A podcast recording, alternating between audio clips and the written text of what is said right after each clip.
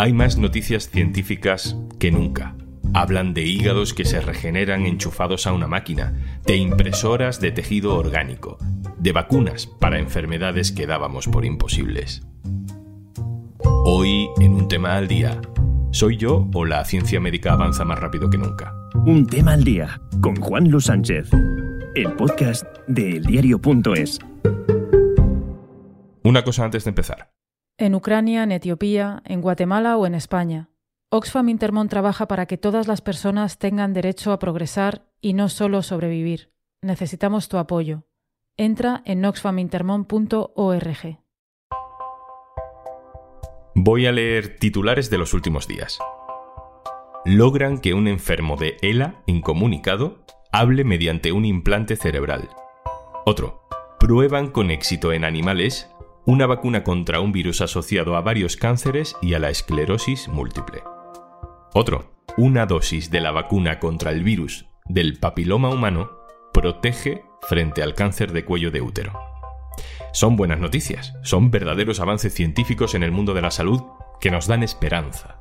Y parecen abundar estas buenas noticias. ¿Es porque la ciencia avanza más rápido ahora que antes? ¿O es porque después de la pandemia nos interesa más?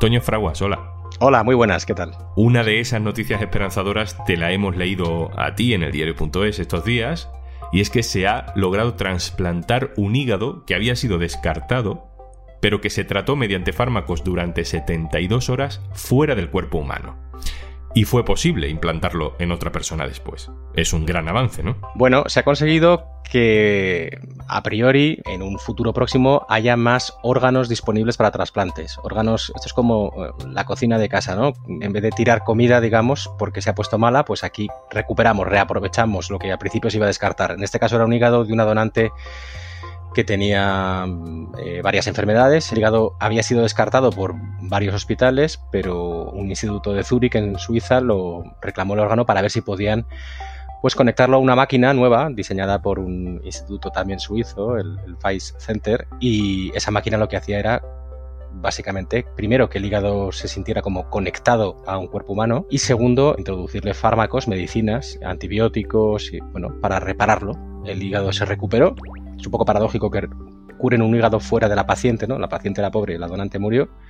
Y luego ese hígado fue trasplantado a un señor que lleva ya un año viviendo bien, viviendo sano con ese hígado trasplantado. ¿Qué otro hallazgo reciente crees que deberíamos apuntar en esa lista de cosas increíbles que está consiguiendo la humanidad? Muchos. A mí hay uno que me ha alucinado, la verdad, muy reciente. Hay un tipo de personas que nacen con una malformación congénita que se llama microtia, que es que naces con una oreja o con las dos muy muy pequeñas o casi inexistentes, con apenas a lo mejor un pequeño lóbulo, un pequeño cartílago que asoma. Suele afectar más a una oreja, ¿no? o sea, no suele darse en las dos. Es un trastorno, pues, eh, a ver, no súper generalizado. A lo mejor mm, al año en España hay 5.000 o 7.000 nacimientos de niños con este problema, ¿no? Bueno, pues en Estados Unidos, en Nueva York en concreto, han impreso en 3D bioimpreso un cartílago de oreja, cartílago a partir de células de cartílago de la paciente, o sea, han hecho un cultivo de sus propias células de cartílago y han impreso en 3D como si fuese una pequeña manga pastelera, han impreso el cartílago de la oreja, se lo han implantado debajo de la piel donde debía tener eh, la oreja que nunca tuvo, ¿eh? luego la piel al sanar y estirarse lo que hace es amoldarse ese cartílago y esta chica, que es una mujer mexicana de 20 años, se llama Alexa, ya tiene una oreja. Aquí no hay ningún tipo de rechazo ni nada porque son sus propias células, los condrocitos se llaman, son las células del cartílago. Esto me parece brutal. Toño, antes de despedirte, voy a saludar a Pampa García Molina, periodista de ciencia y coordinadora del Science Media Center en España. Hola Pampa, ¿qué tal? Hola, ¿qué tal? Os voy a hacer a los dos la misma pregunta. ¿Tenéis la sensación de que estamos viviendo un acelerón en las investigaciones científicas o es que estamos más sensibles, más pendientes que antes? Pampa.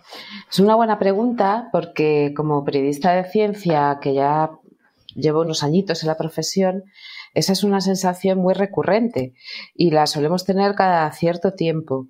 Ten en cuenta que estamos muy acostumbradas a estar leyendo constantemente resultados de investigación, estar todo el tiempo leyendo papers y mm, siempre tenemos esa sensación de novedad y de gran, como de grandísimos avances, ¿no? Sin embargo, yo creo que es un poco ficticia, por lo menos en los últimos meses o últimos años. Si es cierto que estamos viendo constantemente anuncios de logros que pueden parecer muy espectaculares, ¿no? Pues me estoy acordando de hace unos meses, en febrero, tres pacientes con parálisis vuelven a caminar con implantes eléctricos en la médula espinal. Yo creo que el ritmo no es mayor que el habitual, sino que desde que estamos viviendo una pandemia, medios de comunicación generalistas que antes prestaban menos atención a este tipo de noticias porque estaban más ocupados de internacional, política, nacional, etcétera, pues han empezado a darle mucha cobertura a este tipo de noticias, pues porque importan, porque interesan y porque hemos puesto el foco en la biomedicina, en la ciencia y en la I D. Toño, ¿cómo lo ves tú? ¿Estamos más pendientes? Pues este más pendientes a mí me interesa y me lo he preguntado también llevo preguntándome unos, unas semanas, porque no sé si la información sobre el coronavirus nos ha habituado a todos a leer más este tipo de temas, temas de salud, de ciencia, de avances, y de alguna manera pues ha evangelizado un poco a la audiencia y parece que prestamos más atención. Es verdad que todos, por ejemplo, estos que hemos contado ahora son hitos, pero que luego hasta que lleguen al día a día, si es que llegan al día a día, porque a veces se quedan en vía muerta o no son tan prometedores como parecen. Bueno, es verdad que se concitan noticias últimamente de estos asuntos importantes, yo creo, noticias importantes que merecen la atención que les estamos dando. Pero también creo que hay más interés o más sensibilidad en la audiencia y mi conjetura es esta, que a lo mejor es por, por el precedente que ha sentado la información sobre la pandemia. Toño Fraguas, un abrazo, muchas gracias compañero. Gracias a vosotros, un saludo. Sigo contigo, Pampa. Hablemos del lenguaje. Nos estamos, los ciudadanos, el común de los mortales, familiarizando cada vez más con el lenguaje científico. Yo recuerdo que cuando hace muchísimos años empecé a trabajar como redactora de la revista Muy Interesante, el que era entonces mi redactor jefe, una vez me dijo algo así como que en tele eh, no puedes decir palabras como eh, cromosoma o, no sé, anticuerpo, porque enseguida ahuyentas al público. Y eso era cierto en aquella época, te estoy hablando a lo mejor hace 15 años, ¿no? Pero con la pandemia, pues de repente hemos pasado a pues de estar confinados en nuestra casa leyendo constantemente sobre temas relacionados con la ciencia porque nos preocupaban realmente, porque nos iba la vida en ello. Nos iba la vida en entender pues que era una PCR. Pues hemos pasado de eso, de confinarnos, a de repente poder salir a la calle, poder tomar algo en una terraza y en esas mismas terrazas las conversaciones que estábamos escuchando con nuestros propios colegas o con la mesa de al lado tenían esos términos. Se hablaba de antígenos, se hablaba de anticuerpos, se hablaba de PCRs, se hablaba de efectividad y de eficacia, se habla de mm, las fases de un ensayo clínico, se habla del grado de confianza en las vacunas, se habla de ciencia en la calle porque la ciencia ha impactado de lleno en nuestras vidas, sobre todo pues con soluciones a un problema tan grave como la crisis que hemos vivido. Pampa, hay mañanas que leemos titulares que parecen decirnos que estamos, no sé, muy cerca de la cura del cáncer, por ejemplo, ¿no? No sé si nos pueden las ganas de impresionar o realmente las ganas de que suceda, pero a veces jugamos con palabras mayores. Es, muy peligroso dar titulares en los que se habla mm, de esa forma tan grandilocuente sobre esa cercanía de una vacuna contra el cáncer, porque los ensayos de los que estamos hablando son en modelos experimentales animales, son ensayos en ratones y bueno, pues hay una cosa que es clave en este tipo de información, que es que cuando algo es en ratones hay que ponerlo en el titular. No hay que tener ninguna vergüenza en poner éxito de una nueva vacuna experimental en ratones, porque es en ratones. Las cifras de éxito que después tienen cuando pasan a humanos, pues son bajas. Todavía falta mucho para saber si después un fármaco experimental, cuando llegue a la clínica, tendrá un éxito suficiente como para comercializarlo, que sea seguro y que sea eficaz. Supongo que para responder a si se han acelerado los avances en la ciencia médica, también hay que responder a otra pregunta. ¿Ha aumentado la inversión pública en investigaciones? En España sí que ha aumentado el presupuesto en ciencia del Ministerio de Ciencia e Innovación a través de, bueno, pues de políticas públicas y bueno, pues eso es una gran noticia, evidentemente, porque además es una reclamación clásica, ¿no? se lleva haciendo desde la comunidad investigadora y también desde gran parte de la sociedad.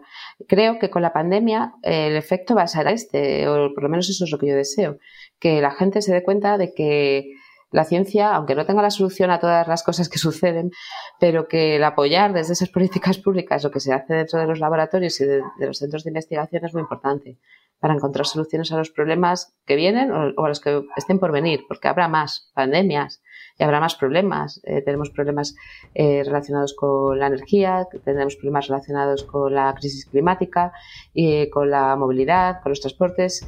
Mm, con la inteligencia artificial y con muchísimas otras cosas, muchísimas otras cosas que nos tocan de lleno y que tienen que ver con el desarrollo científico y tecnológico y también con el control de este desarrollo. De todas maneras, el hecho de que se haya invertido más en los últimos años en España y en otros países no significa esa percepción que tenemos de que de repente vemos un montón de noticias de avances científicos. Evidentemente, esos avances científicos que estamos leyendo ahora mismo no vienen de estos incrementos de la inversión reciente porque la ciencia es más lenta, la ciencia no se hace eh, de un día para otro. Pampa, la última. ¿Qué tiene el periodismo de ciencia que no tenga los demás? Recuerdo una conversación que tuve con hace años eh, con el que había sido toda la vida el jefe de ciencia en The Guardian, Tim Radford, me dijo una frase que a mí me impresionó muchísimo y que me acuerdo mucho de ella. Me dijo, mira Pampa, en ciencia pasan cosas que a veces parece como si fueran modas cíclicas. A veces hablamos de cosas de manera cíclica. Hay veces que todo empieza por neuro, de repente se pone de moda, ¿no?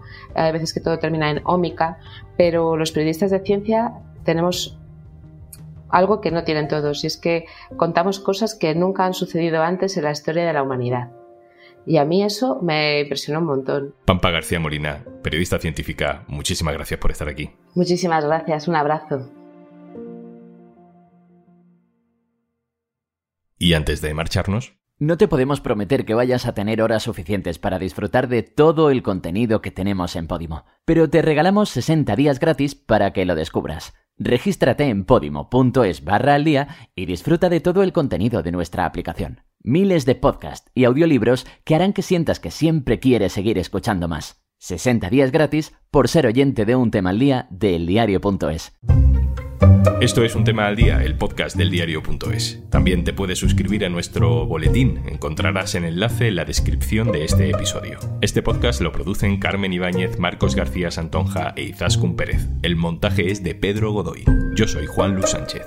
Mañana, otro tema.